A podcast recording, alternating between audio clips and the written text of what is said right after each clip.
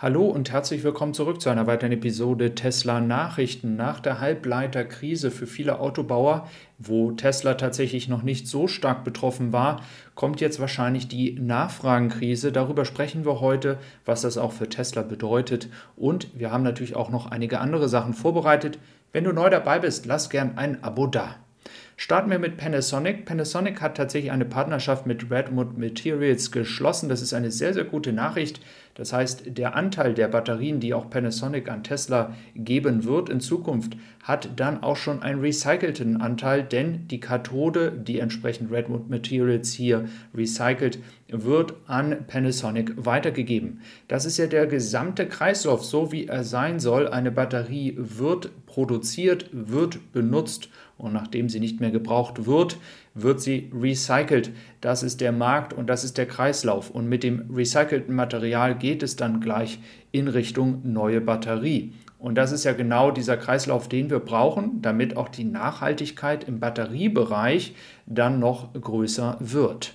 Dann gibt es noch gute Nachrichten von Tesla, denn ähm, der Chair Robin Denholm hat bekannt gegeben, Tesla könnte sogar erreichen, 100 Semi-Trucks in diesem Jahr noch zu produzieren. Wir waren ja davon ausgegangen, dass es nur eine kleine Anzahl wird. Auf dem Gelände in Nevada hatten wir aber auch schon einige weitere ähm, Transporter gesehen. Also 100 Stück, das wäre doch schon mal eine erfreuliche Zahl. Wir alle wissen, das ist ein Markt, da kann Tesla irgendwann in einigen Jahren, ich sage irgendwann natürlich, 25.000 bis 50.000 Stück auch pro Jahr produzieren. Dann schauen wir auf das Thema Halbleiter. In der linken Spalte siehst du, was im Jahr 2021 passiert ist. Und am Ende geht es darum, was durch die limitierte Produktion und die nicht vorhandenen Halbleiter so an Potenzial verloren gegangen ist. Diese sind weltweit in 2021 ca. 10,5 Millionen Autos gewesen.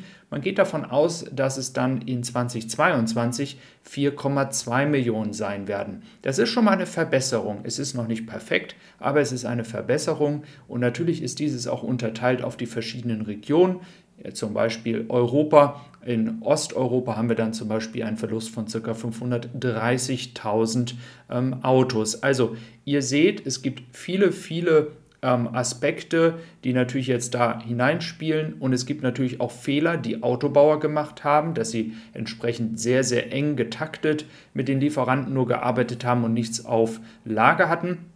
Nichtsdestotrotz kann man festhalten, dass diese Krise langsam dann auch wieder ähm, weggeht. Ähm, und dann schauen wir doch mal gleich darauf, was als nächstes, also als nächstes Problem auf uns wartet, und zwar vor allem in 2023. Dieses beginnt aber jetzt schon in diesem Jahr. Ein Beispiel können wir hier auch an Tesla sehen, die ja diese ganze Sache mit den Halbleitern sehr gut gemeistert haben. Und ich möchte nicht allzu negativ werden, aber der Trend ist natürlich schon klar. Durch die erhöhte Produktion sind die Wartezeiten wirklich hinuntergegangen bis auf eine bis fünf Wochen. Und das eben halt nicht nur in China, auch in Amerika werden die Lieferzeiten immer kürzer. Davon können wir in Deutschland noch träumen. Wir sind noch nicht an diesem Punkt angekommen. Aber es wird natürlich irgendwann die Frage sein, wenn die Nachfrage zurückgeht bei dem Preislevel, welches wir zurzeit haben, dann müssen natürlich die Leute von Tesla auch die Preise senken irgendwann. Dieses betrifft, wie gesagt, noch nicht den deutschen Markt. Wir haben immer noch ähm, viele Leute, die auf ein Auto warten, vor allem aus der Fabrik in Grünheide. Aber für 2023 wird dieses definitiv ein Thema sein. Wir sehen, dass der sogenannte Backlog, also das, was Tesla noch an offenen Bestellungen hat, in einer Schätzung hier bei 285.000 Autos liegt. Und das war ja im Sommer schon mal bei fast einer halben Million. Wenn man so ein bisschen im Elektroautomarkt oder im Automarkt allgemein schaut, sieht man auch, dass vor allem in China, aber auch in anderen Bereichen ähm, die Preise gesenkt werden. Ein gutes Beispiel ist hier zum Beispiel auch Mercedes und auch andere Autobauer reagieren schon, weil die Nachfrage abnimmt und senken die Preise. Und da ist natürlich jetzt die Frage, wird man das als Krise betiteln können? Es wird natürlich nur der Autobauer überleben oder der Autobauer einen Profit am Ende generieren, der die höchste Marge hat und da durch solch eine ähm, ja, Nachfragekrise dann auch gut durchkommt. Wenn wir uns das nochmal hier bei Regionen anschauen für Tesla, dann sehen wir ganz gut, dass zum Beispiel in China ähm, der Backlog ein wenig zugenommen hat, was ja kein Wunder ist, weil die Preise wurden gesenkt. Auch in Europa ist es jetzt wieder ein bisschen runtergegangen. Es war schon mal mehr.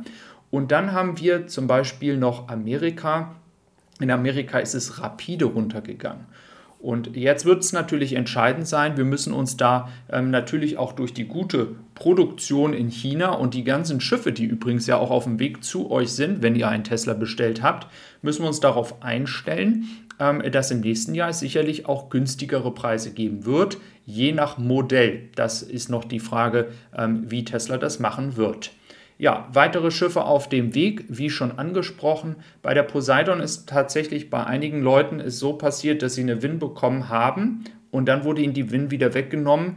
Ähm, das gleiche, was wir schon mal vor zwei, drei Wochen hatten. Ähm, also wenn du auch einer derjenigen bist, Ruhe bewahren. Ähm, es ist genau diese gleiche Geschichte wie ähm, vor zwei, drei Wochen, wo Leute eine Win bekommen hatten, dann wurden sie ihnen wieder weggenommen. Dann nach all diesem ganzen Bohai, welches wir in den letzten ähm, Wochen hatten, auch in Bezug auf die Person ähm, Elon Musk, ist es so, dass tatsächlich wieder große Investoren, das sieht man auch im Rechts, also wirklich in größeren Beträgen jetzt langsam wieder in die Tesla-Aktie einkaufen.